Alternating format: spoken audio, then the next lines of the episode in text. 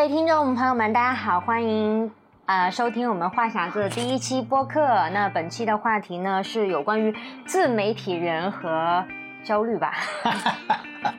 自媒体人的焦虑，自媒体人的焦虑，对。但是这个焦虑的一些实践的方法，我觉得是可以和大家分享一下的。就是它有一个普适性，它并不是说只有自媒体属于自媒体人才会有的焦虑。可能就是因为我们自己在做自媒体的关系，所以就是在近期或者说在这一年中会比较集中的 爆发这样的一些焦虑的情节。是的，是的，是的。那就在这个聊到焦虑之前，就首先。我们先要说一下，就是我们在 B 站的人生，就我们在 B 站的人生电影院这个节目上线以后，就很开心得到了非常多的朋友的支持和认可。对，我们居然被选进了这个黑马榜的榜单。哇塞！这当时我收到这个系统推送说你被选为七月份的这个黑马 UP 主的时候，就就那一分钟就感觉被什么东西击中，就觉得哇。这这就是被被什么击中了？就就是感觉就好像是被命运选中的幸运之子，就被看到的一种感觉，一下觉得啊，这个节目被认可了，被包括平台也认可，有观众的这样的支持，瞬间幸福感就爆棚。对，因为毕竟付出了很长时间的努力嘛，其实大家就是在某一个领域里面去做了很久，其实就。期待会有一个结果，对对对，而且其实反馈做自媒体以来，就说实话，就可能对于我个人的感受来说，就最大的心愿就是节目能被更多的朋友看见和认可，就这一点，就真的终于我们在 B 站实现了。对，但我觉得只是一个开始吧，对对对，只是一个伊始。对，所以今天我们也是想来分享一下，在这个过程中我们自己经历过的 这样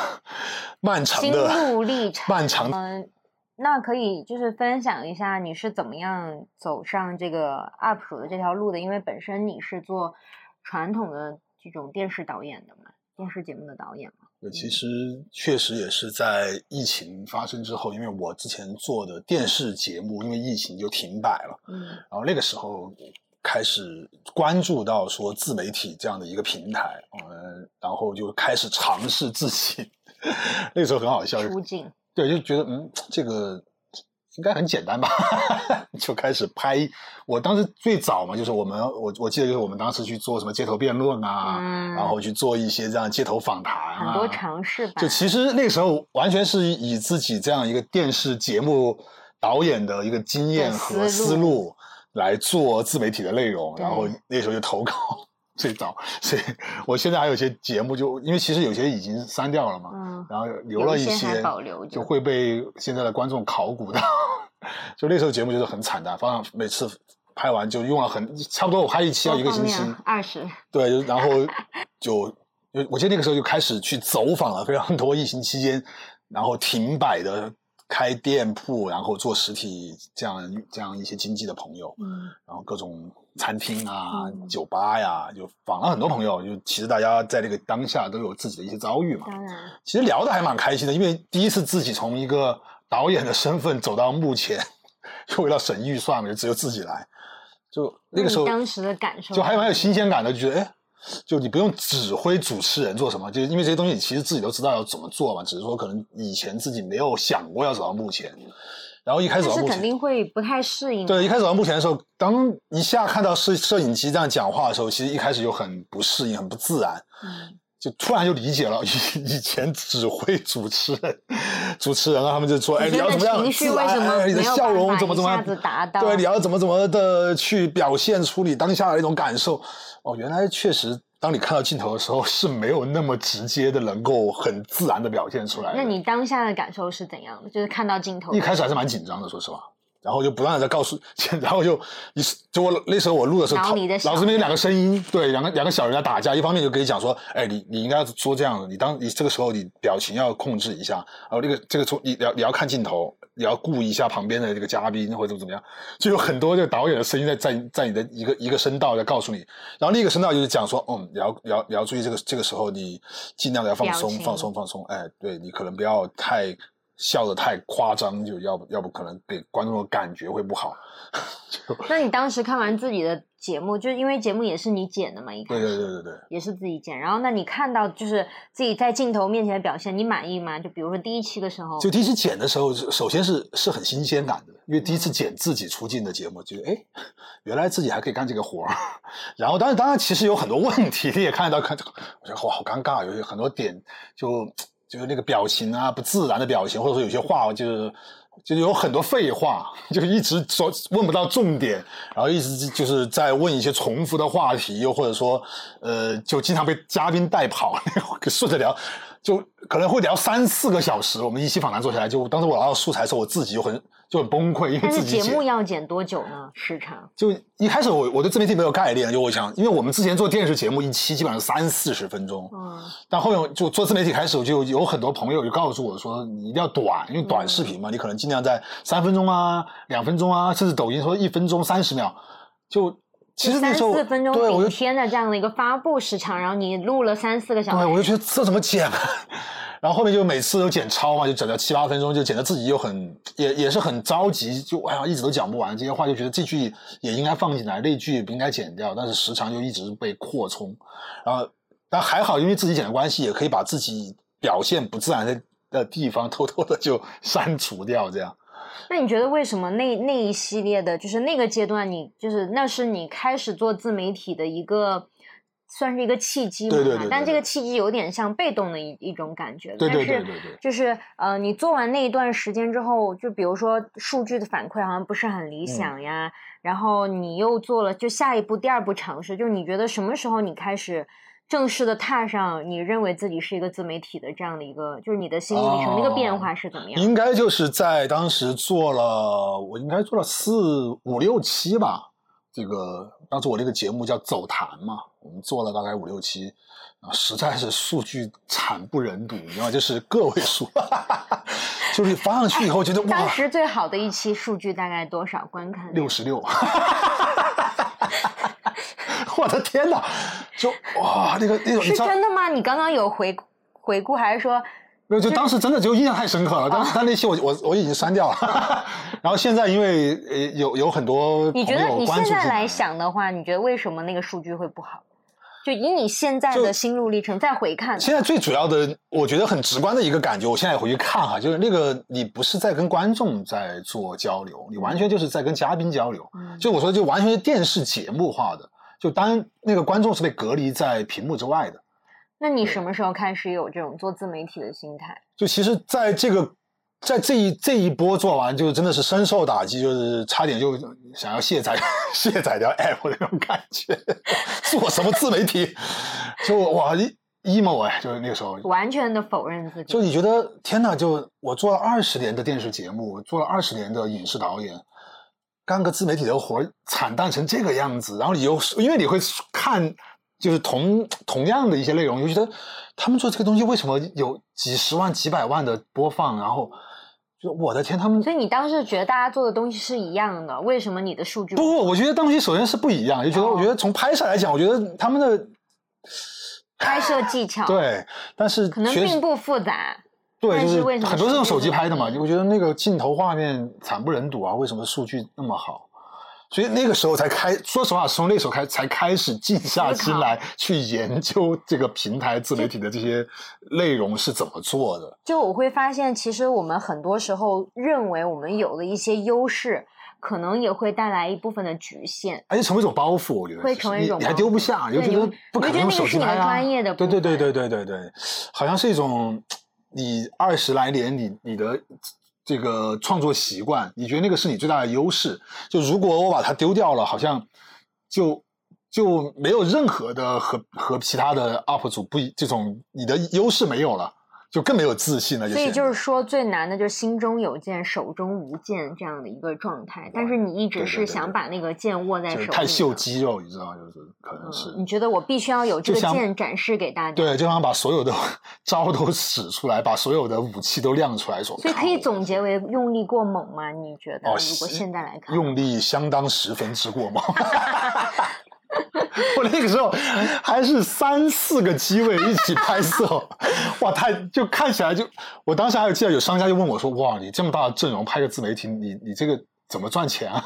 根本不可能赚钱。那时候根本没有考虑这些，就想说我就要做很优质的内容先。嗯，但是其实优质根本就不是以这些来评断的嘛，因为你。就后面我真的有研究才发现，你有没有走到观众的心里，就是真的你有没有让他们进入到这个内容里，就跟那个键没有关系。对，因为 B 站有有弹幕嘛，嗯，就你会发现，就是我以前的节目是没有弹幕这件事的，就 观众根本就不来看。但是后面就你看我们做人生电影院开始，从我们第一期上线就会发现。屏幕中终于飘出了弹幕，就那时候好开心啊！就终于我的在看自己的视频的时候，和我看其他的 UP 主一样，有那个屏幕前飘过的小字儿了，觉得哇，这个好过瘾啊！就就其实他们带他们把他们带进来，他们在和你一起讨论了，在和你一起分享，在基于你的话题，他们可以跟你在一起探讨了。那你第一次觉察到自己有焦虑的这样的一个情绪？嗯，你觉察到，你觉得大概是一个什么样的时间节点，或者有一个什么样的事件，或者说它是一个循序渐进的过程，还是怎么样？就是你怎么觉察到？第一次最大的觉察就是，我就就是应该是发到第三期，因为其实每一期我花一周的时间录，对，就就录和剪，而且那时候基本上每天都都剪很晚嘛，然后剪完以后信心满满的发出去，然后第二天起来一看，哎，三十个播放，那个时候就是深深的焦虑了，就觉得。第一次怀疑说，嗯，是我的内容不行吗？是我的这个创作的，就其实根本就不不是不符合平台的这个所，因为那时候才知道有算法和。这样的一个话术啊，流量啊，这样的一些对推送啊，才会慢慢的去关注到这些东西。有些哦，原来是我的这个自媒体它有不同的语境，对，就我们根本没有符合这些语境，完全对对对对，这这是第一个焦虑的点。第二个就发现那个时候其实花了大量的时间，包括投入了很多的人力和甚至成本嘛，因为还要，但那个时候我还在做。就我的公司的员工是在跟我做这件事，我还要在疫情期间，对，在疫情期间节目停掉了，自己还要花钱发工资养这些人做这个东西，而这个东西。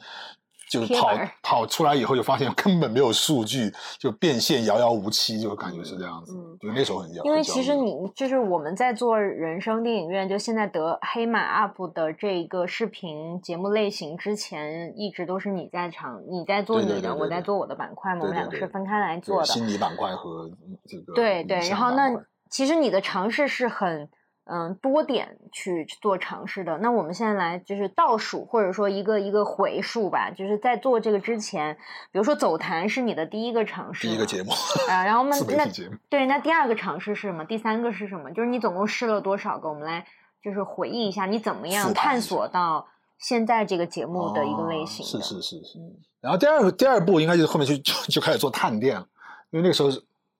因为我们之前因为做的电视节目是美食节目，就觉得好像自己在美食这个领域还算是有一些经验吧，嗯，然后就开始做探店，呃，而且因为确实身边有很多朋友开店嘛，就从他们开始做起。让你一说美食节目，我就觉得有点饿。啊，你继续，然后呢？还有想，那个时候做美食节目的好处呢，在于起码就它相对是一个比较容易变现的。节目类型，嗯，是这样子，比较常见。当时在自媒体对，而且就觉得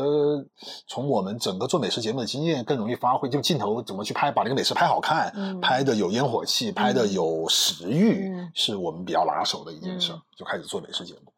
然后做了美食节目之后，数据好一点。嗯，哎，那那时候其实，在好像也报了几期。对对对，就是因为那时候也是多平台在尝试嘛，就是在某些平台就会有一些爆款出现。嗯，那时候第一个爆的时候，就还蛮兴奋的。我记得我们两个那天 晚上一晚上都在不停的刷数据，我哇，这播放量过万了，过万了，哇，一千了，哇，两千了，哇，三千了，而且还截图，对，点赞，每一千就都都在点赞过一千，赶快截图，就哇，感觉是哇，原来这就是里程碑，过过一千的感觉，对对对。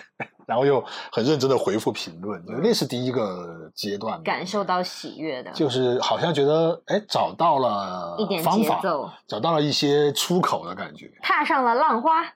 那那大概做了多少期？就这个类型，因为他现在也没有在做了。对，那个差不多做了一年，应该我们做了一年，做了一年，但是那个就是在其他的平台在尝试。嗯，那你当时做这个做完一年，为什么后面又没有再做？最大的原因就是，首先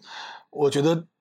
太无聊了，就是那个感觉，就是在舒适自己的舒适圈里面在做，就没有任何的创作上的挑战。嗯，然后就是有点像工业化的。哎，我觉得那样的内容就是你没有什么可输出的东西，你就无非就是在讲说这个东西好吃，然后它的一些工艺，然后复盘一下它的一些呃这个这个这个食物它制作的一些特点。我跟你说，你在做那一段。探店的时候，我的一部分精神压力就是我身边的朋友会过来问我说：“那些店真的好吃吗？”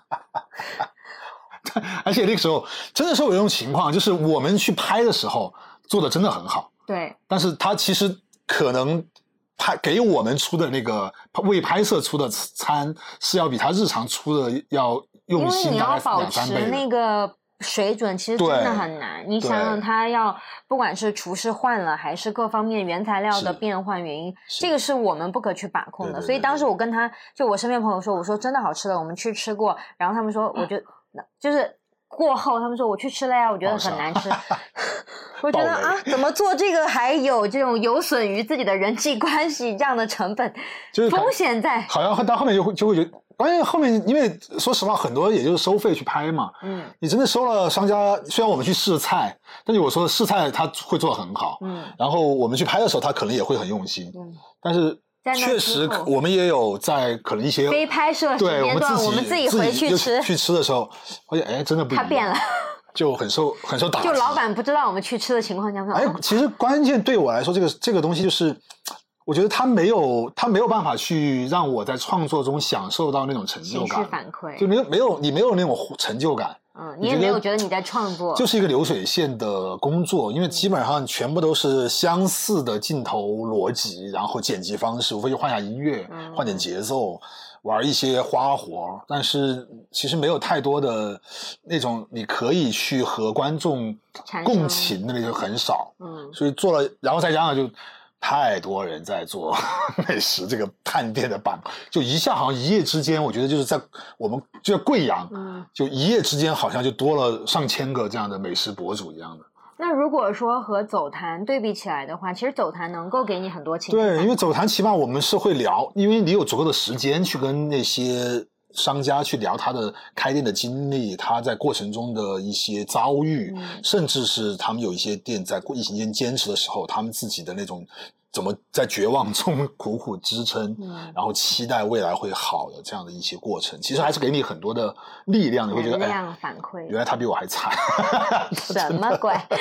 所以就是呃，那就是我想总结一下啊，就比如说走谈，可能是因为。我们自己很喜欢，但是可能他提供给观众的情绪价值或反馈不。我觉得走堂关键的是在于自己聊得很开心，但是我们聊的问题可能并不是关观观众真正关心的。我们没有让，就没有去把观众带入到这个聊天场景中来一起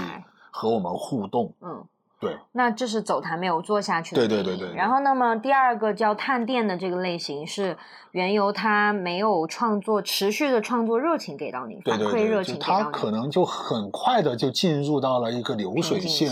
的生产模式，而不是创作模式。嗯，就同时它还有很多同类的在对，而且就是你很难做出差异化。你说实话，我镜头再精致。我不可能每一期都按《舌尖上中国》的这种方式来拍。首先，因为成本不可能，时间也不可能。但是在有限的预算和场景之内，你能够用的技巧其实就是那些了。是。那每一期，而且大量的产出，那时候我们一星期大概要三四期的产出量，然后就很快的就进入到一个复制的阶段，就觉得就没有什么，你就真的很难从创作中获得获得那种成就感和创作的愉悦感。对。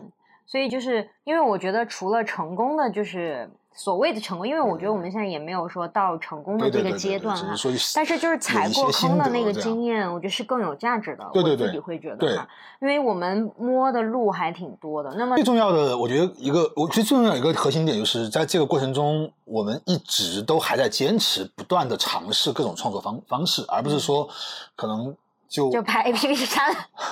就其实很多在。同期和我们一起在做自媒体的，我我我就也有很多就没有在做，就就开始做其他事情。嗯，对，但是我们还是一直在创作。浅尝辄止的话，可能就不会有什么样太多的反馈，但是一定就因为我觉得它是一个长期的长，甚至我觉得它可能是一个你你需要用。但是，但是在这个过程当中，我又观察到你的一个特质，就是其实你是一个很很习惯于去坚持的人。嗯，但是在某些程度上来说，就是坚持也带给你一些，就有点轴，对吧？就是对，就是因为，嗯，是，说不定会有很多小伙伴也会有同样的特质，就性格特质，就是你非常的，嗯，坚持你自己的观点，你也特别的有毅力。但是有的时候，就是这个有没有给你带来过困扰？就是你的坚持，就他会在很多时候确实是让我就是在那个崩溃的临界值的边缘摇摆，因为就无数次的就真的想不做了，无数次就说天啊，这这些观众。到底要看什么？就你永远都不知道观众想看什么，就永远都不知道算法是是流量，嗯，感觉永远都踩不到点太悬了，你觉得流量是一个特别玄幻的事情。就这期，因为就真的会，我无数次就经历过，就是花了很多时间重新思考、整理，然后再做一个新的。比如说，我们从探店之后，我就开始做一些。呃，有创作性的，比如说我我开始做追烟火的人这个系列，追烟火系列，它是一个应该说是我在真正的很用心的去关注我们生活的城市这些老老街城市的变迁，呃，在这老街上消失的东西，我成长的印记，或者说一些我们在街拍中看到的可能非常有生活和烟火气的瞬间，就这个创作其实拍摄是我花了大量精力去采编的，嗯，然后当然剪辑上我还用了很多。这样的一些蒙版和抠像的技巧，而且我真的我的很多转场，他们就说哇很炫的一些转场。嗯，我就用最笨的办法，是用最笨的办法，我是一帧一帧的画这个蒙版来抠的。就因为我没有做现场绿幕啊，什么都没有，因为就现场就是在街上拍嘛，拍完之后我就是真的一帧帧的抠。但从中其实真的是获得了那个创作的，以后就找回创作的快快乐的。嗯，但是也也是，就是我就就开始进入一个这样的反复的周期是什么呢？哎，第一期出来以后效果非常好，哇，数据非常的好，获得了很多人的叫好。嗯，觉得哇，就觉得这次中了，爆款就这个是对的。然后第二期又不行了，第二期数据就没有了。就我靠，就那时候就觉得 起起伏伏，那个心情就是觉得这个可以，然后信心满满做第二期。又不行了，然后坚持三期，这个不行，这个可以，这个不行，然后坚持了三四期都不行，觉得不对，好像要换，又开始换，嗯，然后换，然后我从 又从这个追烟火的系列又开始，我们又开始做 vlog 嘛，嗯，做了 vlog 以后也是有，就我们做三件好事打卡，第一期也是很好，觉得哎，这个中了。然后第二期又不行了，然后三四做了四五期，觉得哎好像不对，又开始换。你就是在扯那个命运的花瓣，是不是？就是在其实是在试，就告诉自己在试错，但试错是个很痛苦的事情，因为你永远都不知道这个中了以后他下一步是什么样的情况。然后当下一步不对的时候，你就觉得啊，那好像错了，那还要坚持吗？那还是说这个错了，我们就要 pass 掉？然后在坚持的过程中就会很焦虑，然后。就就就开始我，然后后面还开始尝试日更，嗯，做一段时间的日，还要给自己打鸡血，说我要做，要做个日更博主。对，因为当时数据不好了以后呢，李导就有一个执念，他就说，主要是其他的都没问题，主要是我的更新频率太太少了，我要日更。那个是那段时间唯一没有做到的事情，其他都尝试了。啊，我要日更，然后我当时就想说，你是疯了吗？但我没有讲出来，因为李导就是有。他就是这样，就是你的性格使然，就是你要做什么事情，一定要去。就我当时怎么劝你或者怎么样，其实都没有用，因为我之前我们遇到过相似的场景太多次了。就他一定要通过自己的碰壁，然后这个时候不撞南墙心不死。对，这个时候你可能才会。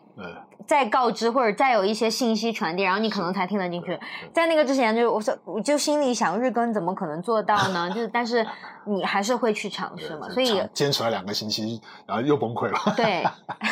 因为那天很好笑，就那天就真的是因为崩大因为我们做活动嘛，做完做完活动回到家已经大概七八点，吃完饭赶快开始剪。对，就把当天做活动我们拍的 vlog 的那个素材，我们就开始剪。然后剪完之后，就然后我因为我的电脑的那个时钟慢了四十分钟，我当时没有注意到。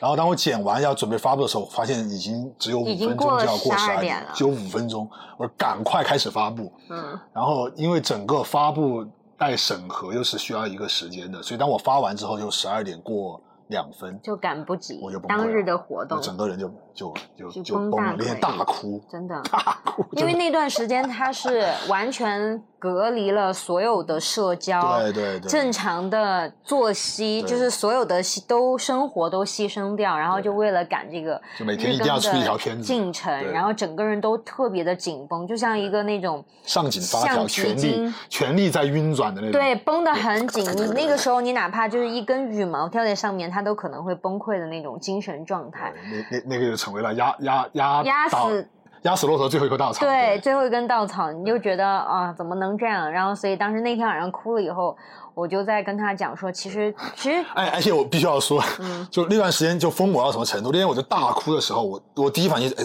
干，我要把它拍下来，就在哭的时候就不能浪费这 个素材。然后你还问我说，What really？我说什么？这要录吗？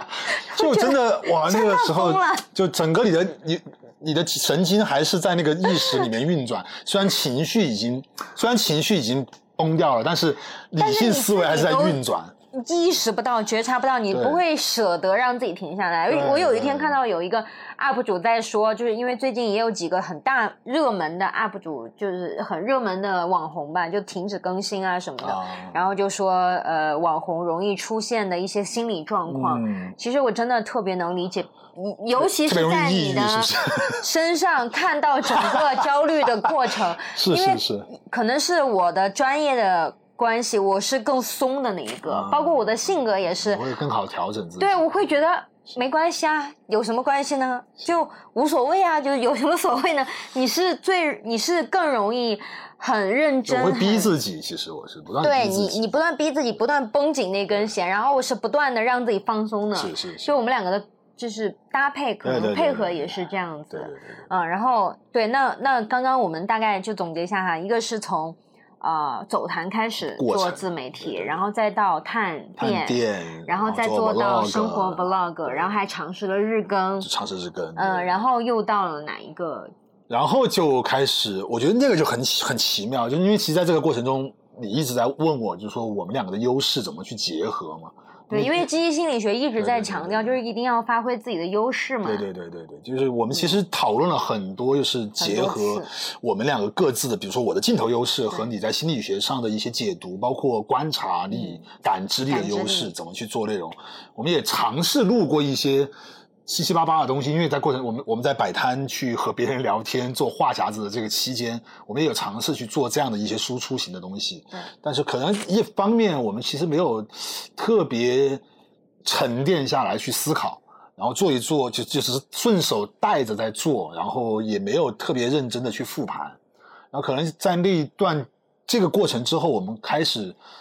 我不记得，我不记得具体，好像是那那天你你拉着我说，你说我们应该试一下。哦，我想起来，是因为我们那个在这个同期，我们在做线下的那个观影会、观影观集的这个影画会。嗯，因为在我们的工作坊里面，我们的心理工作坊里面在尝试用。看电影的方式和大家去做一些这样自己内心对位的探讨，对对对，心理学的分享嘛。然后在这个过程中，我们就会发现，其实每一次在线下活动和来的这十几个参与的观众一起聊的时候，大家的投入度和那样的一种情绪的共情都非常的好。对。然后你就你就问我说：“哎，这个东西其实大家的反馈很好，我们能把它做成线上的？”因为确实线下涉及到招募啊，包括本身有限的时间和空间，就觉得和我们本本来想要精进的专业没有那么的契合。就它的整个投入产出比确实没有那么高，我们就想说能不能做线上，然后我们就开始考虑说在做线上的活动，然后基于这个线上，我们说，哎，干脆我们把它做成一个录播的节目。然后我们就开始尝试做了第一期，而且第一期很逗，就是我们第一期基本上也没有做什么准备，因为那期就是我们做的是李安，没有 re 稿的，对李安的饮食男女嘛，因为那期我们其实在线下做过那个片子，我们已经很看了无数看了无数次，我们就那天晚上我们自己大概写了几个题，对对了一下，因为我想说，嗯，可能要控制在五六分钟吧，就还是给自己一个短视频，就莫名的这样的一个实现，对，就觉得嗯，好像短视频五六分钟差不多了，然后，我们就。按照这个时间，我们自己梳理一下自己要讲的点，然后我们就录音下来看一下时间，好像差不多。我们第二天又录了，然后录完之后，我可能就花几个小时时间剪了一剪，就就那真的是没有花太多的精力的。因为是在试水。对，就试一下，说试一下，然后就发出来。然后好像我记得就是第一天其实没有什么，也没有什么水花，对，也是第三天吧。第一天也只有一百多的播放，我想说你看不行吧，然后就没有管它。然后对，到第三天晚上我们要睡觉之前，我突然收到了，就发现有很多评论，嗯，哎，为什么？就一看是这篇这篇这个视频来的评论，数据起来了，对，就我一看，哎，数据就过千了，突然又过千了，然后我就哎，就就就很很差，是六十六的好几倍呢。然后又开始这条，这条视频就一路高歌猛进，就就就破万了，就整个哇，就整个人都没反应过来，说啊，因为之前其实做追烟火人的系列的时候，在 B 站发是有破万，嗯，那但是那个系列就真的是很难，就后面我在后面就创作瓶颈，因为就他每天要绞尽脑汁，绞尽脑汁想那个文案和主题，就 到后面写不出来了，直接就就把自己逼死了感觉。但这个就一下很轻松，好像觉得，嗯，怎么就破万了嘞？然后哎，是因为这个，我就说，哎，那就要不要再？因为哦，对我，然后在这个过程中，我们又是又又录了一期那个《困在时间里的父亲》。对，那个时候数据饮食男女数据还没有，那时候还没有完全起来，就觉得嗯，好像还可以吧，就再试试吧。一下。哎，那个就更随意，就《困在时间里的父亲》，我们就根本连蕊都没有蕊，就直接就录了。直接录了。因为都是就是在影花会看过的片子。对对对。然后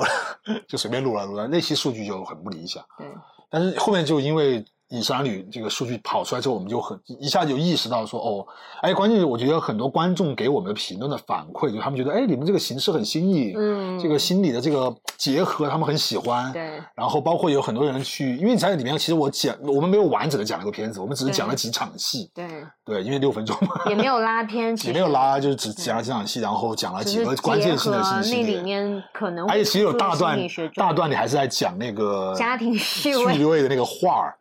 还有弹幕说你们这个会不会聊得太跑了？弹幕飘过，但其实大家都还是会很热情的给我们建议，或者说来参与讨论。嗯，因为本身讲到了家庭序列这个点，包括原生家庭的这样的一些话题，可能关注度还是有。是，就让我们意识到，哎，这个好像可以。这样的结合应该可以再深。对，然后我就开始做认真的去写稿，做那个超。但我觉得这个就是你的优势，就是你能够更呃，因为你比较。去坚持嘛？你你你会说啊，这个好像可以更细致的去尝试。那我们就要开始很认真的去写稿子。是是是。就超脱这一期的稿子，我还记得，就我们首先一起重新又看了，因为超脱这部电影，我们应该是加上影画会，就是我们就可能在短期内看了四五遍，然后我们就开始讨论这里面可以讲的点，对，包括我们用的什么方式，然后就开始我们就开始各自写各自的稿子，写完之后我们也来拼，说怎么来拼成一个一起讲的稿子。然后在这个过程中，我们还有一些讨论和争执，嗯，然后就开始，我还是很认真的去蕊了一遍，去试试着一起在说怎么样契合。对，在说的时候，我们怎么去把配合，就哪一句我讲，哪一句你讲，这样来配合。嗯，去超脱这期应该说就花了很好的、很很很长的时间来准备，对，然后就就录。录完机剪的时候就会很认真的去剪，就很多细节啊，包括一些有一些处理对节奏、音乐，然后包括要把它同期声荡下来以后怎么去匹配，包括里面的一些呃原情节的导入和你话题的一些匹配，我就做了很多的这样的精修。嗯，然后这期啊。一下发出去，而且那次这一期我们第一次，我说哎，我们试一下，在我们视频结尾要一个赞，看会不会有观众来响应哈。就说我们要三百赞，三百赞，然后就我还记得，就那这发了以后，大概跑到第三天，数据就一下就起来了。嗯，然后那那天我们还正好是做完，我们还是正好做完线上的影花会的活动，然后突然一看，哎。怎么突然从原来只有两三百的阅读，就就一下到七八百了，七八百快过千，嗯，然后就是过百赞了，然后就觉得哎，好像好像数据开始起来了，起来了啊，果不其然，就第二天、第三天这个数据就开始蹭蹭蹭的涨，嗯，然后很好像两三天之后就过三百赞了，然后那时候我们在成都。因为我们正好去成都，对，谈一个合作的项目，然后就就很着急，说完了完了，就三百站过来，就开始有催更，说哎，你们说到三百站以后就要就两日两日内更新，想说哎，还有两天吧，还有两天，我们就赶快回去剪，然后回来，真的我们从成都回来马不停蹄，就当天应该是动车，当天中中两点钟我们回到贵阳，对我回到家换完换了衣服就开始剪片子，对，无缝隙，对，无缝无缝衔接，所以其实这个过程是。呃，我觉得是，就是我会发现很多自媒体就教你起号的人，很多说的一些点哈，就是他好像有一些可参考的，但并不完全可以用到。因为我觉得它不是一个公式，说你只要这么做就会有下一个。其实，阅我觉得阅读本身是个主观的行为，特别从大家点就点选看你的东西，然后他愿意来点赞评论，他首先是个很主观的选择，然后再一个，它是一个主观的感受。这个主观感受到它形成。评论和互动的这一个动机，它其实是有一个心理过程的。对，这个过程其实每一种内容是不一样的。是，对，它有一些可能是很有趣，对，有一些可能就真的是很共情，对，有些它就是很干货，很有用。对，所以我觉得，就因为我我也我也理解，就可能就是一些做所谓课程的或者说教学的这些朋友，他们会要去在这里面去提炼一些这样的。嗯，知识架构、理论、理论逻辑，但是我我想就是我想分享给创作的各位创作者、各位 UP 主的心得，就是首先我觉得还是要找到自己最擅长的那一个领域，嗯，因为你看我们在这个整个我在创作的过程中，就是第一就是也要坚持，能够不断的，因为他真的我觉得做自媒体，他可能是你你你的这个创作是一辈子的事情，你你就可能就是。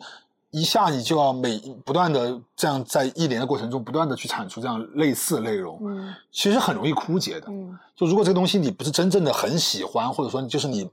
是一个你自己很擅长的领域的话，嗯，你很难去坚持量产，嗯，而如果你不量产的话，哪怕你有几期爆了，它可能在后面随着你的这个选题的枯竭。你前面的这个积累也是白费，嗯，所以就呃，然然后我觉得第二个点就是你一定要在这里面去找到差异化，嗯，因为比比如说，其实像我觉得现在人人电影院现在可能我们在影电影解析的这个赛道里面找到了一个差异化，就是加入了心理学，嗯，角就是对于角色心理动机的这样的一个分析，同时我又更详尽的去垂直的把。电影的里面的这样的一些镜头的逻辑、镜头语言，对，去做了一个详细的分解和分析，这个也是获得了很多朋友的认可。嗯，所以我觉得这个就是一方面怎么去更垂直的同时，一方面怎么去做出差异化也是很重要的。嗯，我觉得其实我感觉像是两个齿轮哈，就是一个齿或者拼图吧，就是一个拼图是呃我们自己身上有的这些东西，对对对对，然后另外一个一一块拼图就是这个。市场上或者说观众们大部分人需要的东西，然后它就是在不断的调整，因为可能我们的你看，我其实你之前尝试的那些，它也是你所擅长的，不管是美食也好，走谈也好，访谈也好，还有人生 vlog 也好，其实它都有体现你的优势，但是就是它不一定是。观众所需要的，那你没有和那一个拼图所缺的那个口斗上的话，它好像还是会很斗，就是没有办法拼在一起。就是我脑海中的画面会是这样的一个一个图景，嗯，所以我就觉得，嗯，看似就是说教你起号的这些，它有没有参考性，肯定也是有，但是一定是要通过自己的尝试，就是尝试一定会遇到很多很多问题或者说挫败，嗯，包括。你看，你你你的这一路的心路历程，就是完全就是一直在遇到各种压力，就崩溃，在崩溃和下一个崩溃之间 来回来回的，就是反复，然后新的崩溃又来了，对，就大概是这样一个历程。但是就是，嗯，我觉得唯一可参考跟借鉴的就是不要去否认自己，你一定要再去试新的。而且我觉得有一点有有一点很好，就在这个过程中，你其实一直在给我鼓励，就是说你会给我分析说，你看你这这一这一个内容得到了什么朋友的他们什么样的认可？你看他们会评论里面说啊，你这个很很接很很有烟火气啊，很很很让我让我感受到了贵阳的一些传统的那样呃呃，让我感受到关贵阳老贵阳的味道啊，让我想起来我的童年啊，你看这些多好，大家多多喜欢你的内容。就这些东西其实还是给了我很大的鼓励的，就就是因为其实你在崩溃的时候，你可能会屏蔽掉了一些好的，你只看到说，哎呀，这现在后面的这些数据多差，就在心里你会叫负面偏差，对，你 负面偏差，你就完全忽略了好的那一期本身被认可的部分。我觉得这一点在在，呃，我先把这一趴讲完哈，就是，呃，所以我会觉得，呃，其实我们也不知道什么样的内容会和那个拼图斗上，但是就是尝试了之后，观众会给你反馈，那你要。更主动的去捕捉这些正面的反馈的信息，然后把它加强，就把正面的这些反馈加强，而不是只关注到负面的。是是。嗯，然后我们才能尝试成现在就是这个黑马的这一点点成就。我觉得是这样子。就我觉得很搞笑。就刚刚那一趴，我想讲的就是很搞笑，在于做人生电影院以后，然后李导就天天说可以的，可以的，因为我们做了几期，那个数据基本上都能跑到一万以上、两万以上了。然后李导就说，嗯，现在我们就差一个爆款了，然后就可以让更多人看到我们了。哎，然后我们的那个呃，曼彻斯特，曼海边的曼彻斯特就就爆了一期，就爆了一期，就从先报五万，再报十万，然后报十万了以后，我们就做的第二第二个电影叫那个心灵捕手，对，嗯，然后李导就又开始他的又一个焦虑了，他的这个焦虑 就非常体现了什么叫负面偏差，是是是，然后他又说。为什么这一期数据不行？因为当时心灵捕手就又回归到我们爆款之前的那个比较稳定的数据，大概就一万两万这样一点一点的往上增长，就不像是有十万的这样的一个瞬间的一个爆发。他就开始焦虑，他说这期数据不行，那我们是不是要怎么怎么样？那是不是要重新做另外的 电影或怎样？我就说我当时其实心里就在想啊，数据不好吗？我觉得挺好的。然后我就一直在跟他讲，我说其实你要这样想，这是。就是那个十万是上天给我们的一个小奖励，就告诉你说，哎，你们做的还不错。你看，你想要有一个小爆款，它已经有了，那你不能期待说七七都是小爆款，对吧？你有了十万，你下一个想要二十万，那你再下一个你就想要三十万，就是人的欲望是无止境的，你就会因为这个欲望让自己很焦虑。其实焦虑就是对未来的不确定性。的一个一个一个预一个预演嘛，你自己心里的一个预言，而且大部分的预言是一个非常负面的一个结果。然后我当时就去翻一些历史记录，我就翻到有一些呃，就是关注者就说，哎，我到现在六月底的时候，他就说我现在是关注我已经是第四千粉了。嗯。然后给他看那条留言的时候是呃七月底八月初的时候，那个时候我们已经差不多有两万的粉丝。就是你在一个多月里面涨了一万多粉丝，我觉得这个速度对我来说 是已经挺快的了。我会因为因为我们年初的目标还在讲说，嗯，希望今年年底我们的能破万。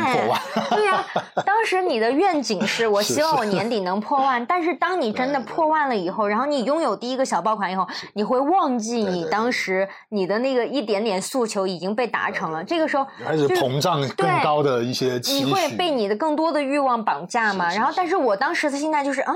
你不是心愿达成了吗？为什么在焦虑呢？就是我当时会觉得，我们不是应该庆祝一下吗？怎么又变成我还在安慰你，你又在焦虑？就是所以我们会发现负面偏差，就是人的心理机制就是这样子，就是你你在掌控你的大脑，还是你的大脑在掌控你？这个是说不清的。嗯，所以这个我觉得也是非常值得分享的，就是嗯，当我们去面对很多。挑战或者说当时的一些困境的时候，可能更多的是让回归到你可能三两三个月前，你会想说，我只要有一千粉丝就已经很满足了，或者说你的一个小目标是什么？我们一定要允许自己在那个当下达不成那个目标，或者说可能只是暂时的满足了一个小目标。就是人都是一点一点成长的，而且我觉得最好的是那个水原子 A 那个，嗯，就是也是。B 站一个比较大的 UP 主就跟我们电话连线的时候，他说：“你的每一个账号都是有生命周期的，你为什么要那么期待的它马上爆爆火？然后那你的生命周期就会缩短。”我觉得这一句话真的是点醒了那一周都非常焦虑的。真的，真的，真的，就很感谢水原子 A，就他他也是一个非常厉害的，他做的是互动短片，而且哇，他很棒，就大家可以去关注他。修仙。对对对。啊，整个从剧作到原画到动画，然后配音配乐，自己一个人完成，很用心。而且他真的那天，我因为我们我们他他是刷到我们之后，然后先是私信，然后后面加了我微信，然后我们就打微信电话，大概大概聊了三四个小时，就大家很投契。对对。啊，包括他后面也删了他后面新剧的剧本给我们，但是我们到现在还没有时间看，不好意思啊，我们明天就看。哦，原来他发了，我不知道。对对对，他发给我了。对，好，那对，然后就是从这个点上，其实我也我也能感受到，就是就是其实就是 B 站这一 B 站这样的一个平台，让我感觉到它像它是一个很大的社区。对，它其实不是简单的，好像只是一个 App，我觉得它。给我感觉是一个很有温度的一个这样的有家的感觉，就是是一个家，是怎么说？就是部落互帮互助。对，一个部落里面，就大家可能擅长不同的赛道和优有不同的对优势，然后你会在这里面去去有自己的一个一个一亩三分地，你去慢慢的耕耘，嗯，但是可能种出来的东西会时间周期会不一样，又或者说收成会不一样，然后来你家玩的朋友会不一样，但是其实大家是有一个很良性的氛围去关互相关注到的，而且真的就是有很多这样的一些很很大的 UP 会在我们的也在评论区给我们留言。加油！对，就会很开心。然后包括有很多小伙伴，我们的粉丝也会一直跟我们讲说：“哇，很喜欢你们这个节目，里面一定要继续坚持做下去。”就很怕我们就做一做又不做了，或者说可能停更什么的。然后我们很感动，就觉得啊，这个已经不说单纯的说让你觉得说单期数据好不好，是已经有这么多的小伙伴在关在期待我们继续的和他们这样通过节目互动，所以又觉得你不能辜负他们了，已经就有这样的。社区荣誉嘛，就是，就你要为这个家庭添砖加瓦。那在这个过程当中，你印 象比较深刻的一期节目有没有？就其实说实话，就是在这个做的过程中，我自己感触比较深的，应该就是《刺猬的优雅》这一这一期。嗯，因为这是一部非常小众的电影。我们在做观影会的时候，这些电影我在推荐这个电影的时候，其实很多人是没有看过的。嗯，但但是真的是每每个看过的人，他们在看完之后。和分享的那个过程中，他们的共情和他们和那个角色找到和自己生活有相似的经历的那样的一个表达的时候，会非常的动人，因为那就是一个很小的成长的故事。然后这里面也是一个就在一栋楼里面发生的一个，因为它没有什么太波澜起伏的情节冲突矛盾，但是它的细腻就是能，然后法国人的法式的浪漫会让你感受到。对于生活的更深层次，就你对生活的感受，你对生活的感受一定是要因为你的细腻和你慢下脚步才能去体会的。包括你对于阅读中获得的，从知识的里面去获得的那种自我认同，一定是要你静下心来才能体验的。这个是和我们整个现在，特别是 像我们做自媒体以后那种快节奏啊，不断的在和时间赛跑的那种焦虑和匆忙是很大的反差的。然后这个电影在做，因为在观看，在我们去分拆的同期，其实我们在一遍一遍去看，包括我自己在剪的时候，也是不断的是被那样的细腻的情感有所感染到。所以这一期，然后就没有想到这么这么小众一部电影，但我发我们发出来之后，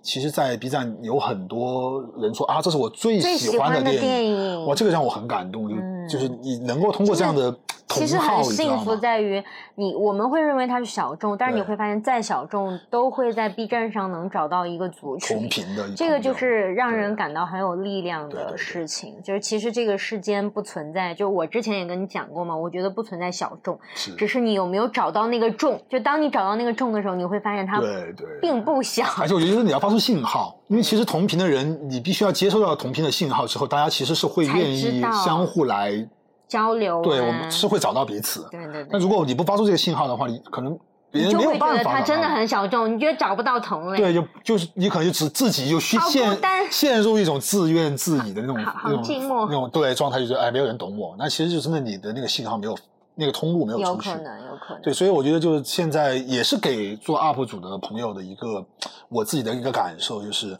当我们。更主动的在我们的内容里面去把就很真诚的把自己的那种生活的观察态度和感受分享出去的时候，因为这我觉得人都是这样的，人人在这样的一个内容交互的时候，其实大家都是一个处于一个非常共享的姿态，是愿意来分享和共情的。否则他来看看这个，就他刷看这些视频干什么？他其实就是为了得到这样的共情和一种分享，他才来看这个视频嘛。他才看你的东西，那你的你的表达是否真诚，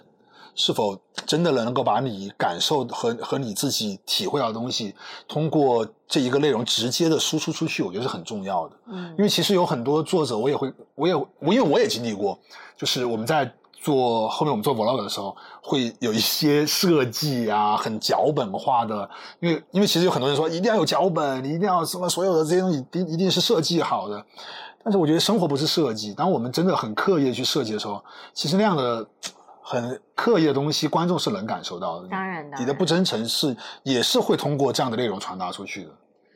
就我觉得其实是不同的人群吧，因为因为有的时候我们可能也需要一些设计，但有的时候真诚也非常重要。对对对。就是我就要找到一个平衡。但是如果说我们所有的人都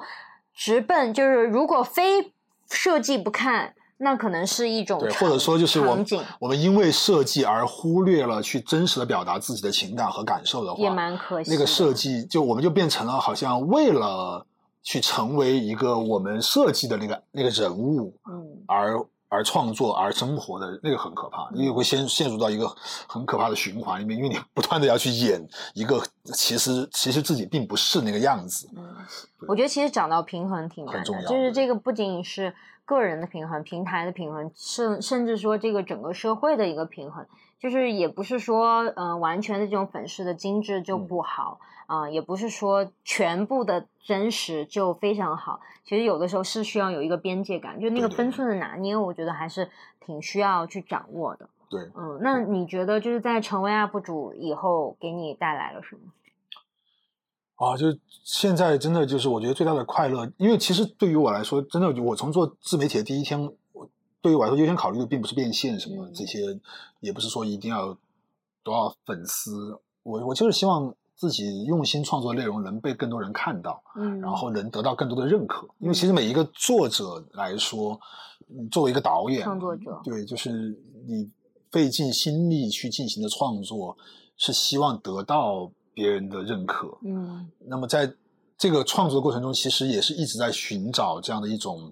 能够被看到的方法，嗯。所以当现在在通过这个节目被这么多的朋友。鼓励和支持的时候，有感就真切的感受到被看到和被认可的这样的一种喜悦，这是应该是成为 UP 主到现在我最大的体收获和体会。对，最有价值的收获。对，就是因为电影对我来说，真的它是电影是我最大的热爱，它是我。呃，可能是终其这一生要去追逐的梦目标和梦想，嗯，然后能够用自己最喜爱的这样的一个东西，通过分享，通过去解析，把我对于每一个影片的呃感受和观察、镜头的观察分享给呃那些朋友，他们也通过这样的分享能够有一些收获，又或者说他们从这里面哎看到了哦，原来一个镜头背后导演的思维是怎么样的时候，就真的是很开心，很有那样的成就感。而且在这个做的过程中，自己也在学习嘛，因为会也也会要求自己更细致的去解、去解析里面的每一个设计，然后去换位导演的思维。这个其实为我后续的创作也带来了非常多，就也是在不断的拉片的过程、学习的过程。因为真的做影像、做电影这一行，没有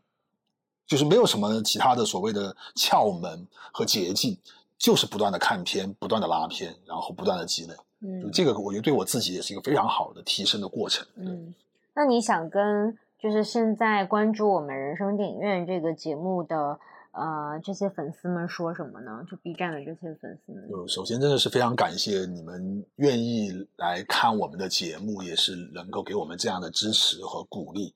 比心。然后我们一定会继续努力，呃，去坚持创作更多优质的内容，那么和你们更好的进行互动和探索。也希望大家和我们一起在电影和这个角色心理的方面能够得到更多的收获，能够去更好的享受电影带给我们的快乐吧。我觉得，对，嗯，那你呢？哇，你终于问我了！天哪，我以为我今天扮演的就是一个 纯纯主持人的角色呢。嗯，我我会觉得大家其实可以对自己的人生更多的允许和接纳吧，因为。能从大家的评论感受到，嗯，就是我们为什么分享这个节目，其实就是想让大家看到，电电影里面的人其实跟我们真实的人生是有一些相似性或者对照的。对对对对对。然后就希望大家对自己更宽容、允许、接纳一点。就是评论里面，嗯，不论是负面的评价呀，还是比如说今天我就看到两个，就是他们两个连着留言说，你们两个真的没有必要出镜。我就很生气，我就特别想要，就是 两当着他就真人的面，我想问他，你这样的留言，嗯，他的内心动机是什么？我就真的很想知道。就是虽然我身为我个人，我会觉得很生气，但是我又一方面就是出于我的专业的一个好奇心，我也想说，那他在表达这个的时候，他的内心是什么样的需求？就我们真的很少去看自己内心需求，什么样的需求没有得到满足，才会对这个世界有这么多的怨言和抱怨？那到底是什么呢？我就很想知道，很好奇，所以我就希望大家对自己更多的接纳跟允许，因为也有很多人就是，呃，对自己的要求很高，包包括其实我们两个也有的时候也会，是是，然后就是我。嗯，有点像回答刚刚那个问题，但同时也是回答现在这个问题啊。就是我自己最印象深刻的就是《心灵捕手》的这一期节目，因为我会觉得这个男主虽然我不是天才，但是我会觉得我跟这个男主的很多心路历程是非常非常像的。然后对成长历程有一些，包括我们的，因为我也是回避型依恋的人嘛，然后我也非常懂得，就是他嗯是为什么那么渴望别人的爱也好，或者说这种深入的。关系的建立，但又是那么的害怕。其实我也走过那样的历程，啊，然后包括那个教授跟他那个导师跟他说 "It's not your fault" 的时候，时候我就我就觉得那个教师、教授、导师在跟我讲。然后，嗯，我也希望如果有类似，就比如回避型依恋的人，大家可以自己在心目中给自己念十遍这样的话，然后可能会增强一些信念感。然后我也希望就是呃。呃，我们的这个节目吧，能够持续的带给大家的是温暖的这样一个温暖和坦诚的这样一种节目气质啊。我们也想坚持这样做下去。嗯，虽然说这个世界的确有很多不美好的、呃负面的或者说消极的这些事情存在，但是世界就是这样子，很丰富多彩的。嗯，它既有我们。可能做的这样的一个节目的类型，比如温暖坦诚也好，它也有一些很消极的这些节目也好，或者人也好，事件也好的存在。可能我们，嗯，就是大家都做吧，我们做各自擅长的部分。可能这个世界会因为我们一点一滴的变得温暖的东西更多一点，但是永远都不可能消除黑暗。就是这是我想要去表达的。嗯，而且就因为本身心灵捕手讲。那里面的一个主要角色是一个心理指导师，也是一个心理导师嘛。心理导师和你的职业也有很多相似的关联，就能看到，呃，也会觉得在学习一些专业的东西吧。就是因为本身我很认可，在，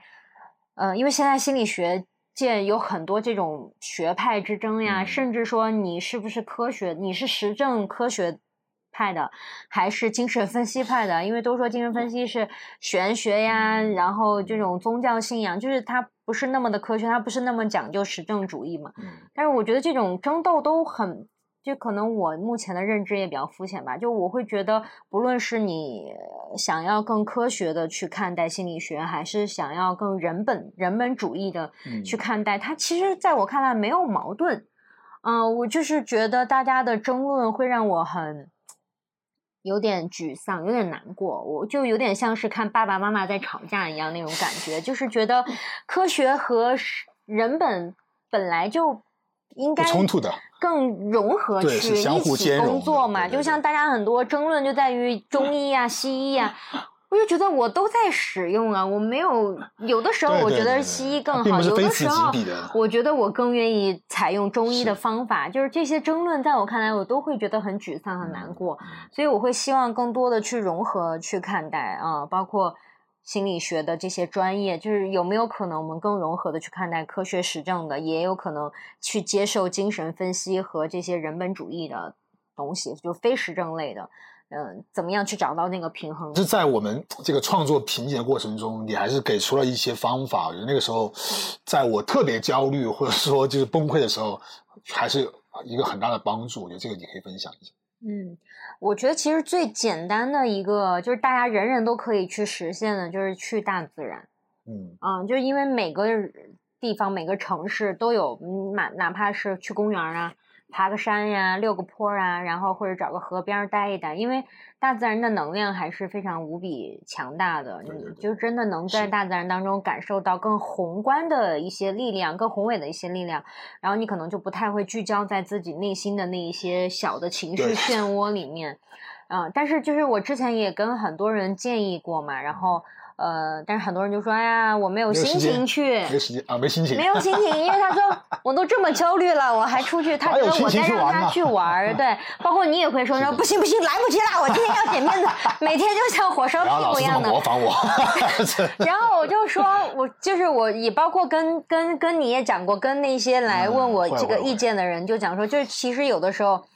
不是说我们有心情了再去做那件事情，而是做了这件事情才会心情变好。就是像那个我们积极心理学的那个老师赵玉坤老师写的那本书哈，无行动不幸福。就是我们很多心理学积极心理学里的方法，一定要你去做了，你才能够感受到回馈。是，所以你去到大自然以后，你就会自然而然收获到很多正的反馈，正面的一些能量。没错。包括你在大自然里面，你必须要去进行的一个事情就是徒步，你就有了运动。走路。对，有了运动，你的心心情自然而然也会变好。是，而且就确实我感受很深，就是在我们那几期，就是我焦虑数据不好的那个时候，就你都会要求说，我们今这个星期一定要出去，对，一定要出门，因为他太宅了，他就是每天都在 看数据、剪辑，然后拍片，因为我们家里面就完成了整个。剪辑也好，拍摄的所有的工作，省略了很多，比如说上下班通勤、交通通勤的时间，所以就全一周，或甚至有的时候一个月，如果我不叫你的话，你都可以待在家里面不出门。就是这个，而且你又是一个非常弱社交的人，所以就是。一定会让自己陷入到很多这种，因为你就会不断的就觉得啊，赶赶快再再再加一期，再多剪 一期，对，多多剪一期会不会又获得更好的一些数据的支持？就其实你会不断的陷入到这样的一个循环，然后你的关注点就会越来越窄，越来越窄，越来越窄，就只在屏幕的那那个那个一亩三分地里面，确实是会这样。就所以，当你每次把我强行的拽出去之后，你会觉得哇，好像是是，对。然后每次出去的时候，他说嗯。出来挺好的，下个星期我们也要一定要找一个星期出来，然后等他又回到原有的那个 认知模式和循环以后，然后我让他再出去，他就说不去不去，这周没有时间，我要赶快剪辑，每天都像锅上的蚂蚁一样。所以所以其其实可能就我不知道，就大家如果身边没有一个这样会把你拽出去的人，但我觉得是不是给给自己一个这样强制性的。一个按钮，说我我有有一个时间一定要有，一定要有，就是一个情绪按钮，必须要有这样的一个事件去对，就当你觉察到自己已经快不行了，很焦虑了，是是是。绷不住了，甚至有一些莫名的这种心中的怒火无处发泄，或者已经对身边的人开始发泄的时候，呃，最简单、变异、性价比最高的方式就是去到大自然。这个真的真的是一个非常因为真的，你就在那个当下，你会觉得你，我觉得最大的一个感觉，你会觉得，嗯，其实做一条视频，或者说数据好不好，又或者说这条视频是否达到要求，它和这样的这个。这样这样一个广大的世界比起来，真的是微不足道的一件小事。当然是，就是，但是这个可能在焦虑的人在当下听上去可能会觉得有点自欺欺人。但是，就是我们走过来以后，呃，再去问你跟焦虑之间的关系，比如说你现在你认为你跟焦虑之间的关系是什么样的关系？我觉得焦虑可能对我来说是一种提醒吧，嗯，就是它会让我知道说，这个好标准答案，真的吗？这可能就潜移默化，就我天天都在念你，因为因为因为确实你会觉得，但之前呢，我们做一个对比，我觉得不是有一个最很重要的必须要跟大家分享，就是每次我只要一焦虑，我们的节目一定会升级，就是会会有一个突破 这样子，因为你说哎不行不行，一定要调整，一定要调整，一定要再去尝试新的方法，对。就这个是因为我是那个逼会会会推动的人，然后这个时候你给出了很多创意和灵感，因为我在这个推动的过程中，我们就会迸发出新的一些火花，然后哎一下好像就有一个突破这个样子。对，但是这个后面就会基于这个，我就会觉得确实就是他给我的一个信号，就是他告诉我说我已经不满足于现在的这样的一个方式和这样的一个情况了，我要寻求改变，我要寻求突破。嗯，那么。当然，我觉得在现在，因为可能就我我经常会跟你聊这个事情，我能够得到的正向的反馈就是这个其实是一个信号。嗯，但说实话，就在当下的时候，就在你没有给我这样的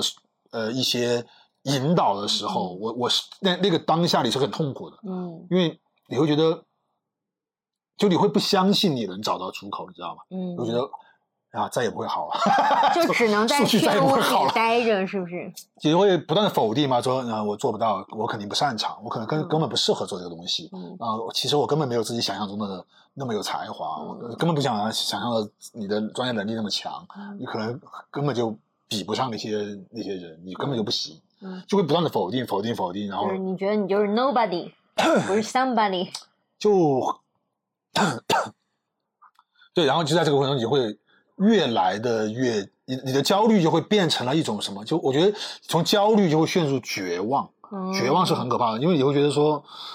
可能我根本就不该做这个事，我可能当时就这么夸张吗，对我会陷入这样的，就我我会在一些夜晚，我会那种就睡不着的时候，我就会。就是，哎呀，我当时根本就不应该去做自媒体，我就应该坚持，还是继续去做传统传统的这个影像业务。全盘否定。对我可能会，就我就想说，可能我现在如果坚持，还是去拍广告啊，去去做市场拓展，那可能现在其实，呃，是客户可能也还是会不断的积累，可能现在已经积累到一还是能接到一些商单。对，就起码起码不会担心说收益。嗯。那。就真的会陷入这样的一个很可怕的自我质疑的阶段，因为你就推翻了之前，可能就我就会就推翻了你这几年的所有的尝试和努力。那你如果说就就是我们现在要分享方法嘛？那如果说比如说去大自然是一个，那你处于焦虑的那个当下的你，呃，你现在会给自己一些什么样的建议？就是你你自己会给自己什么样的建议？我会让自己，因为并不是每个人都能有我这样的一个老婆。这倒也是啊。是的，就是确实就是你，因为你毕竟身边就有一个人可以分享，或者说甚至能给你一些正向的建议和引导，或者把你从那个情绪拽出来的人，对，拖出来。我觉得有一个核心的点哈，我觉得现在我会去尝试的，就在当下我会喊停。嗯，就以因为以前你会怎么具象的做呢？就是你会不断的滑到这个情绪里面，说哎呀不行不行那在当下我会有个意识，我会让自己强行的告诉自己说，你不能再这么想了，你再这么想的话，你就你你就完蛋了。我会我会有 对，听上去怎么觉得更焦虑？不，我就是你会给自己一个信号，你会这样信号会要求你这个情绪下，就你要跳出来。就有时候其实我觉得，就像我觉得举个举个，我不知道像不像这个例子，像我们俩吵架的时候，就一定要有人喊停，否则这个争吵就会不断的升级、升级、升级，会升级到可能互相去伤害，hold 不住口。对，但当有一个声音告诉你说：“哎，不行了，就到这个程度，不能再说了，再说就就完蛋了，就离婚了。”对，就可能就会很糟糕了，就必须要停。然后你你可能真的有有有那个刹车在那一下的时候，可能只需要一个几分钟的一个停顿，缓冲期，你的所有的那个负面情绪会停止，然后你会开始，你才可以开始正向的去想问题。我觉得，因为那个时候，人家不能不，你就强制要是自己不想，以后你你过段时间，可能过个几分钟，有时候甚至就三五分钟，你会想说。哎呀，其实还是有收获的嘛。就这几年，其实你在做做的过程中，还是收获了这么多的人的关注，对，还是简做了这么多的节目类型在尝试，而且每一个节目其实都会有一两期数据不错的时候得到大家的肯定，就这些还是有收获。那为什么要全部推翻呢？就这个，我觉得是很重要的。这个其实，在我们这个记忆心理学里，也有一个非常具象的方法，名称叫情绪按钮，就是大家可以在脑海里面。想象自己可以去操控那个情绪按钮，就是当你觉察到自己已经不停的往下滑，已经快要滑到绝望的时候，你就说我得按一下那个按钮，就按暂停一下。对对。然后，那你会让自己再想点别的事情吗？还是想再去做点什么？你那个一般那个时候真的是没有，真的是没有心情做别的事情的。嗯，那你会干嘛？就是让自己停一下，什么都不干，其实甚至什么都不想，嗯，就就就待就待着，嗯。对，当然也可以撸下猫，就是让自己不要再去继续这一个思维再往下，嗯，你就停止，嗯，停止就是类似于重启，重就不是说就电脑，无论你遇到任何的问题，重启都是可能最最快的解决手段，真的是这样，重启一样你的思维，嗯，所以我还是有帮助的，我觉得，就就拿我太太的专业讲，也是就这个这个按钮就叫积极暂停，对不对？对，积极暂停，情绪按钮，情绪按钮就是。嗯，就是，所以我们来总结嘛，就是这个方法，其实当你遇到焦虑的时候，因为大家不一定都是 UP 主或者做自媒体的工作者，对对对。那你在生活当中遇到焦虑的时候，就是适用于所有人的，是是各种场景，各种场景都可以的。就是你首先第一个方法就是去到大自然，啊，去感受大自然、宇宙给你的这个能量啊。虽然听上去很玄哈，但是一定是有效的。相信我，就是做了才会有效，而不是等你心情好了再去啊。这是第一个方法。第二个方法就是想象自己有一个情绪按钮的这么一个功能，你可以按下这个开关，然后做一个重启的动作。对对对。呃，我之前也有人问过我，因为我现在有那个共读的读书群嘛，然后就有一个书友就问我说：“那老师你在焦虑的时候，你你会做什么呢？”就真的我们在思考自己可以做什么或者能够做什么，思考的太多了。我们为什么不允许自己什么也不做？嗯，但是那个又不是那种消极的躺平啊，就我永远就啥也不做了，直接把 A A P P 都删掉或者怎么样？不是，就是一个积极的暂停，就是我只是按下那个按钮，然后让自己先停一会儿，缓一下。说到这里，我觉得真的是真的也是越发的觉得好像在。我觉得是因为不知道是因为什么原因，还是因为太快嘛？就我觉得现在大家好怕让自己停下来，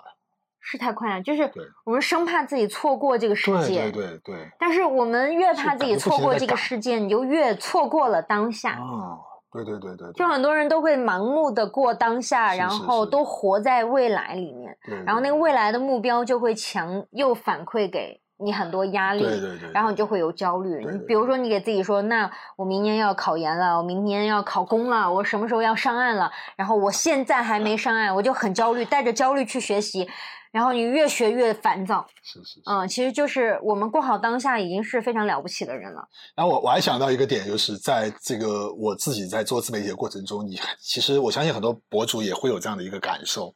就是。也会有你你会一直听到一个声音，就在于说，嗯，你现在现在已经不是短视频或者说自媒体的红利期了，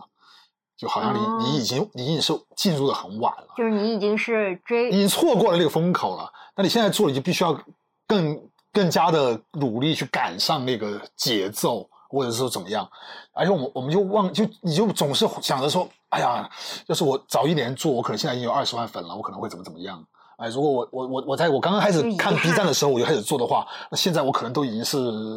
百大了，你就会陷入这样一个情绪，然后你就会去对现在的数据和这个呃粉丝量很不满意。我觉得，我现在这么点粉丝，我我要什么时候才能成为百大呀？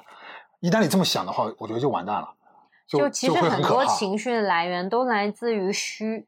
虚实之间的平衡，我觉得也是要你给自己一个。太高的期待值吗？是因为还是说？嗯，其实也可以这样去说，但是就是你比如说焦虑，可能是你觉得呃，我现在不符合我的预期，但是你忘记你一开始的预期可能就是破破万就已经很满足。对对对。然后当你破万的时候，你想说我七七都想要爆款。啊，那个是其实也是不符合事实的，是是是，就是那个是虚的东西，都是你脑海当中构建出来的。那你要看到更多的现实发生的事情是什么？就是现实发生的是六月底已经四千粉丝，七月底就已经一万多了，已经很。非常快了，对对对。然后，那你刚刚讲的说，那如果我 B 站就是一种追悔和遗憾，嗯嗯，那那种遗憾也是没有发生的，就是虚的东西，就像《楚门的世界》一样，就是你总在虚的里面，你就会忘记真实的世界是什么样子的，你就会忘记自我的感受，你会忘记你为什么要做这件事，就会很容易迷茫，很容易让自己迷茫，你就各种情绪都来了，各种焦虑都来了，然后人生就各种。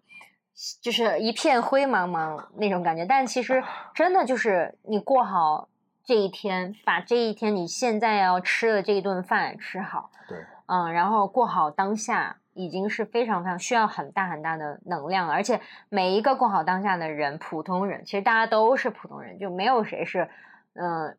三头六臂的，大家都是普通人，就是先把这个底层信念扎根好，就告诉自己，我就是个普通人，啊，不要对自己有太多的这种呃，就是要求或者完美主义去绑架自己。你过好当下就已经很不错了。反正我是这么呃认可和鼓励自己的吧。对，然后对我刚刚对我刚刚讲的第三个点就是焦虑的这个第三个点就是。嗯，你你要正确的看待或者客观的看待你和焦虑之间的关系。是是是。其实焦虑，很多人在讲控制情绪、管理情绪。嗯，情绪你是管理不来的，你也 控制不了。当情绪来的时候，就就像暴风雨。而且 情绪它真的是我们的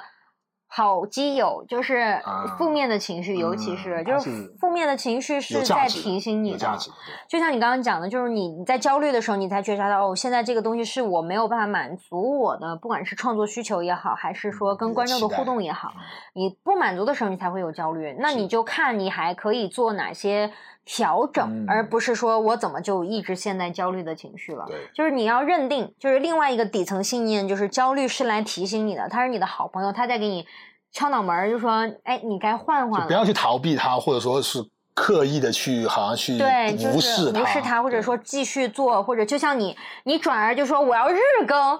这个就是会让你更焦虑了，因为你跑偏了那个方向了。你得让用力过猛。对你得让看到那个焦虑在提醒你什么，你得梳理你到底焦虑的那个点在于什么，然后你去尝试。当然，我觉得日更也是一个很好的尝试，就是它会把你推到焦虑的顶峰，顶峰，然后让你直接到崩溃。但其实，在那个之前，我们是有一些其他方法去尝试的嘛。所以，呃，那包括积极情绪也好，或者消极情绪也好，你会发现任何的情绪它都会。来也会走，嗯啊，哪怕积极情绪哈，就是你再快乐、再兴奋，你你去那个游乐园、迪士尼，也不可能一直都是那种。你也不可能，就是那个过山车，它也只有那么几秒钟、一分钟不到的时间。然后你如果长期保持在一个情绪状态的话，你可能真的需要去医院看看了。就是比如说你的积极的 情绪，或 者对，一定是你的情绪的那个。是会出问题的，所以不管是积极情绪啊，还是消极情绪啊，它都会来，都会走，不需要去控制。你需要去看的就是你到底因为什么样的事情，你内心什么样的需求没有得到满足，呃，引发了你的消极情绪啊，你去看一看就可以了。他就是在提醒你，对，嗯，是我的好朋友，这是要跟大家分享的跟焦虑之间的关系吧，嗯。哎，未来的规划，我我先问你这个，那。那你是因为你你你昨天有跟我，因为你昨天有跟我分享说，你好像觉得你这段时间突然找到了是一个 UP 主的那种感觉，你说这是一个怎么样的感受过程？嗯，其实也是从我线下的工作一点一点反馈得来的嘛。因为以前我们也做很多线下的一些尝试啊、活动啊、一 v 一的记忆心理的课程分享啊，包括企业的讲座呀，然后。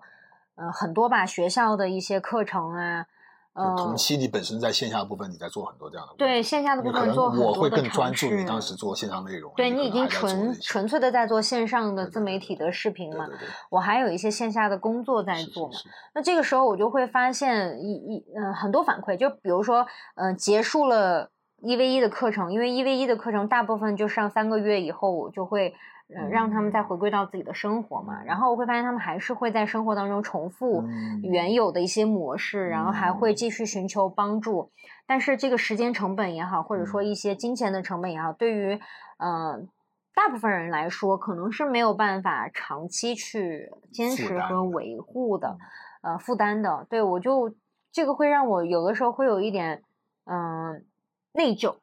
嗯，那种情绪，我就在思考为什么会内疚。当然，我会希望说每个人在生活当中去解决他们自己的问题困境嘛。嗯，那我就在那我怎么能够，嗯，你说帮助，我觉得这个词儿有点太大，但是就是怎么用自己学到的知识分享给更多的人，而且是低成本的，嗯，就是他们能获取也是低成本的。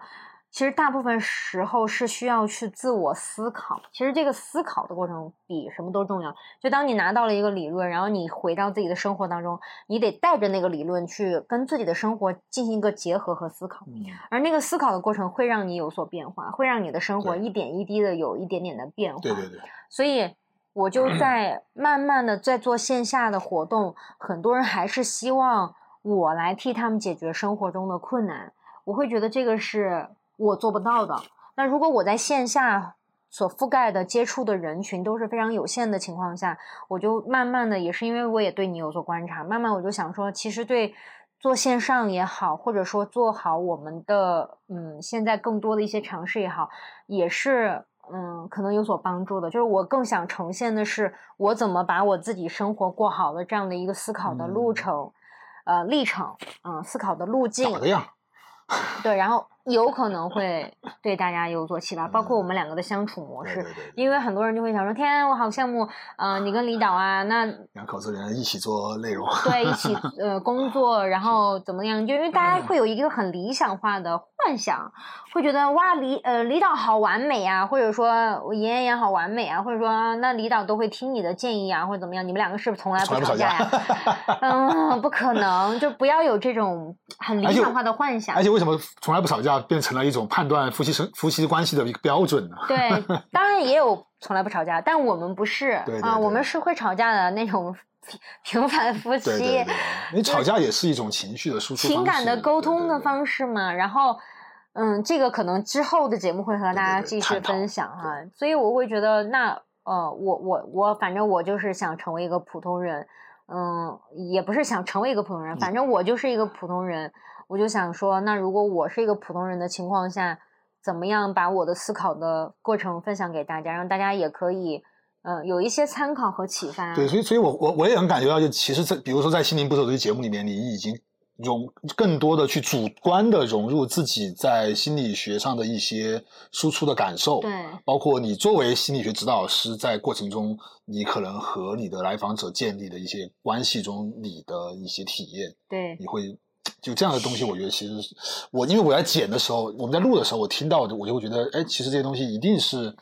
就我实践和思考。对，就它很生动。然后在剪的时候，也你也会觉得，其实它真的是能够把从一个电影的纬度拉出，结合到真实生活中去。实践生活。对，所以这个其实也是蛮有趣的一种一种尝试。对，所以我就会更带入到。哎，我会现在觉得说，哦，我我原来我是一个自媒体工作者，或者去分享，你可以通过这样的一个方式去分享和表达，对，告知对，我就有这样的角色代入了吧，嗯，恭喜这位 UP 主同志，对，加油。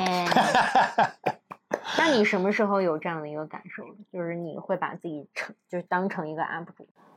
我其实从做走台那时候就是这样感受的，只是。就就觉就所以那时候才会失望，才会失落嘛，因为因为你很想能做到的一些东西，你总觉得你没有做到，但你又不知道为什么，你就觉得我我觉得会有一个情况在于。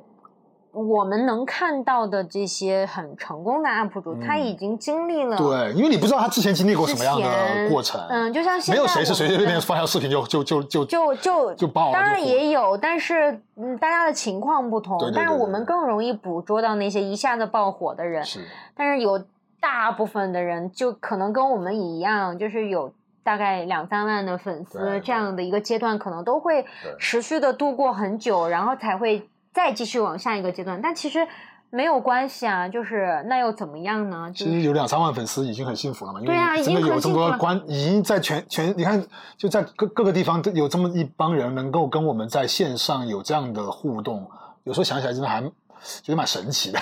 真的。就反正我经常感叹的在于，我觉得感恩也是一个非常重要的，嗯，知足品质吧，对对对，就是如果你经常觉得。我生活中，我为什么没有别人过得好？你就会觉得自己是一个受害者的心态。但我经常就会觉得老天对我太好了。对对，最就严老师最最大的这个最常用的口头禅就是啊，真的太幸运了，我真的太幸福了。他这个幸福感非常高的人，所以这个点我觉得真的也也是很重要的。对，就是你，因为你经常看到你自己呃得到的东西，你会更嗯。珍惜现在当下的生活，而不会去渴望说啊，如果我当时怎么怎么样，我现在会不会就又怎么怎么样？如果我怎么怎么样，就是不会有那么多期许。而且我觉得很庆幸的一个点，就是在我们开始转做自媒体之后，因为说实话，真真的就是基本上在过去这两年，我们是没有就收益是骤降的。对，把老本都吃完。对，从之前做电视节目，其实还是赚了不少钱，到到做自媒体，真的是一直在贴钱，贴钱还。对，又一直都没有特别好的反馈的时候，那我觉得在这个点上，其实，呃，我得到最积极的一个鼓励吧，就是你一直在告诉我说，其实我们已经很幸运了，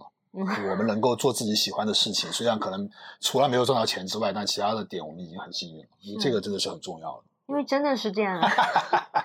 对对对，因为真的众生皆苦，我不知道是不是做这个心理学行业的人都有一个。悲悯的心，就是 我就觉得众生皆苦，我们这点苦算什么苦？就是因为也看到很多朋友，身边朋友真的他们的生活就大家真的太苦了，大家真的众生皆皆苦，就是我们不是最苦的那个，你不要呃。呻吟，对你不要因为数据不好就就在那边好像觉得世界末日我觉得已经很幸运了，我就每天能在生活里面找到好多个值得感恩的点，比如说我拥有你，我找到和你这样的一个关系，我们还有两只猫，就是很多很多。你让我现在数都能数，就是十来件吧。是，就这个是我觉得是可能通过这个过程，我从你身上习得的这样的一种习惯，就我会更让自己。在这样的一些时候，更多的就停。当我当我按下那个停暂停按钮的时候，我会更多的让我去看到这些我们已经拥有的东西。嗯，对，这个我觉得真的是蛮重要的。对啊，对嗯，因为其实老天挺公平的，就是老天给到每个人，甚至老天给到每个人的磨难，其实都是有推进的作用。他就是他人生像游戏一样的，就是你遇到一个困难挑战，他就是让你去。成功挑战，然后你再成长，继续到下一关的。就是除非是你自己不想玩这个游戏啊，你我不想挑战，我摆烂，当然也可以。那你什么时候准备好了再出发都可以。但我就觉得，如果我们把它视为游戏，不觉得挺好玩的吗？我就觉得人生这个游戏其实还挺好玩的。是又想起来，我们从疫情开始，虽然做自媒体的这个这个。具象的这个这一个事件，可能确实一直是一波三折，然后数据也没有那么理想，变现也没有那么理想。但其实在这过程中，我们真的是得到很多丰富的体验，包括我们去苏州摆摊也好，包括我们开始做艺术心理工作坊也好，包括我们现在开始做线上的这样的一些活动。而且每个人的人生是不可复制的呀，对对对，你就觉得。这个体验不是很棒吗？就是大家的人游戏是不一样的游戏，就很精彩。这里面有一个我自己也是一个，我觉得我最大的变化啊，就除了这个去克服，能够去学会在焦虑的时候按下暂停键之外，就是因为我我有一个很很很大的体验，就是我开始。真正的去享受创作的快乐，因为以前我虽然很热爱创作，我很爱它，我知道这是我毕生的事业，但是其实在这个爱的基础上，我其实有很多附加的条件，就比如说我希望被更多的人看到、认可，其实这些这些条件会让我在创作过程中，就你的创作是不够轻松的。哎，这个就拿我现在的绘画，我的油画老师对饶老师给我的经常说的一件事，就是你的。画画过程中一定要放松下来，你的线条一定要是放松、轻松的，你的色彩一定要是轻松的。一开始我特别难得懂，什么叫轻松？是画轻一点嘛？那我觉得现在越发的能体验到，包括我在剪片子的时候那种轻松的状态，就是因为这种东西，就是当你轻松的时候，你的你的剪辑之中的你的那些节奏点的把握是会传递出来的。对，当然你在用力的说要玩一些花招，要蹦蹦蹦去。去去激刻意的，好像是要去勾引观众，或者说去去下钩子的时候，你是用力的。嗯，这种用力其实我觉得在阅读时候是会让观众有感感知的。对，会。但当你是很轻松的去表达的时候，你传递出来的东西是很自然的。所以现在我会更加的让自己轻，就尤其是我剪剪完刺猬，然后再到这个曼彻斯特，到现在到。心力不受，心力不受。因为其实我们在剪辑过程中也是自己边剪边哭嘛，因为真的很感动这些片子。我们反复看那些场景的时候，内心是一直会被他们触动到，然后就会让自己觉得啊，这些东西太好了，这些就是多美好！就这些大师们已经留下了这么经典的作品，任你享用，嗯，任然后我们可以用时间的美对去这样分享的时候，他一定要用一个足够松弛的心态去把它交给我们的观众。所以在这样的过程中，我会很享受。是啊，然后包括这又会作用到我现在的生活中，因为其实以前我很爱很爱喝酒嘛，嗯，因为就这个可能是对对我一种精神上的刺激哈，可能创作者可能都会有这样的觉得，我需要一些外力来刺激自自己，对。但现在我就会觉得，我真的会觉得，哎呀，喝酒不好玩了，嗯，就是因为生活挺好玩的，对，因为其实我会得到更多的快乐，是源自于我在这些过程中去收获到的。不管说是在那个电影中，我和导演的那种交流，你在一本一个文字间和作者的交流，包括我们俩在录影的时候我们相互的交流，然后到一个片子发布之后，我们和我们的观众的交流，这样交流的过程，我觉得它太好了，就他给我的收获感和获得感太好了，我觉得这个远远超过于说我们好像去。买个醉啊，怎么样去嗨一下？买个醉，买个醉，买个醉，买个醉。我想是买个什么吊坠？买个醉，嗨一下。我们也没有这种爱好。就啊，对，这这个是我一个很明显的一个感受。对，所以就我会很，我就越来越享受这样的一个过程。就我虽然每天现在，我们好像其实每天都在工作，每一个小时都在工作，从早到晚。但这个工作对我来说已已经是好像是生活的一个部分，对它并不是说你刻意要求自己，哎，你现在必须要去剪片了，怎么怎么样？哦，你剪不完就其实你就是要做这件事，情绪反馈，对，他的正向反馈，我觉得这个其实很重要，对，很重要。这个可能是让你算是一个参考标准，我觉得这个是让你能够在这条道路上一直坚持、走下去很重要的一个动机，我觉得，对对。其实积极情绪会扩宽你的创造力，就是这个我们后续有机有机会的话继续再讲。就是你一定要在积极情绪的状态下，你的创造力会更加的，嗯，那个阈值会更高吧，可以这样去说。对。好，那么我们在这里再一次感谢 B 站，感谢我们的观众朋友，谢谢你们。让我们荣登黑马 UP 主，对对对，我们一定会努力的，继续加油。我们我们其实还是在未来有一些。更多的计划，一方面就是想要分享更多优秀的电影。真的，我觉得每一部优秀的影片都不要去辜负它，因为这里面凝结了太多创作者的心血。应该，我们想更好的去分享。再一个，也是希望通过这样的一个节目吧，我们可以和更多的观众，不管是基于影像也好，还是基于心理也好，有更多的互动和分享吧。然后，就我是希望这个节目能够一直这样去做下去。他可能就是，如果十年以后啊，我们去看，我们有这么多的影片，我们在通过这样的分享和这么多的朋友聊了这么多的人生，我觉得人生电影院，其实这是我们的幸运。对，人生电影院它真的就是它的给我们的价，给给我们的获得感，真的是无上的幸福。希望大家都能订阅我们的频道，和我们多多分享你们的感受哈。而且，其实我觉得可以抛出给我们一些提问，我们可以就想要了解对不同的一些生活中的一些话题，或者说经历、夫妻的相处之上，对各种吧，包括现在一些生活中遇到的一些具象性的问题，我们都可以在节目里面来探索，对，畅聊嘛。我们下期节目再再见，下期节目再见哦，拜拜，拜拜，记得关注我们哦。订阅订阅，好久，记得订阅我们哦，比心。